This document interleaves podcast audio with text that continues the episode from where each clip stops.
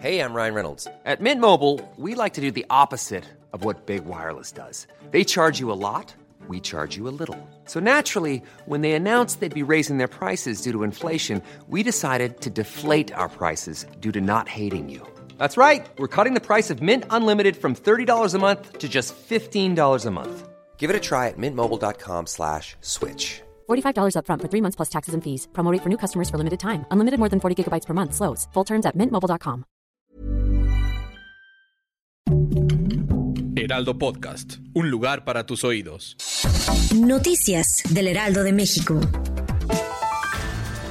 Óscar El Lobo Valencia Nava, fundador del cártel Milenio, ex líder de los Valencia y ex socio del cártel de Sinaloa, rindió testimonio en el juicio contra Genaro García Luna. El presunto criminal aseguró que le dio en persona a Genaro García Luna 10 millones de dólares en efectivo para liberar droga retenida en Manzanillo.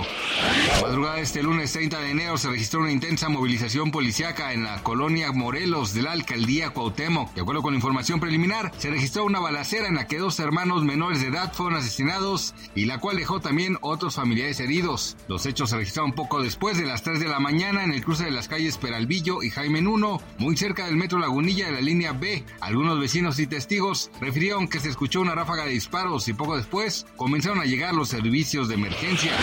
Al presentar un nuevo plan maestro de fiscalización y recaudación 2023, el Servicio de Administración Tributaria destacó su estrategia de cobranza que le ha llevado en solo cuatro años a recaudar por auditorías y eficiencia recaudatoria recaudatoria 776.139 millones de pesos más que en toda la administración anterior. Indicó que en lo que va de esta administración se han recaudado un billón 976 mil 446 millones de pesos, cifra mayor a un billón 200 mil 307 millones de pesos captados en el sexenio pasado.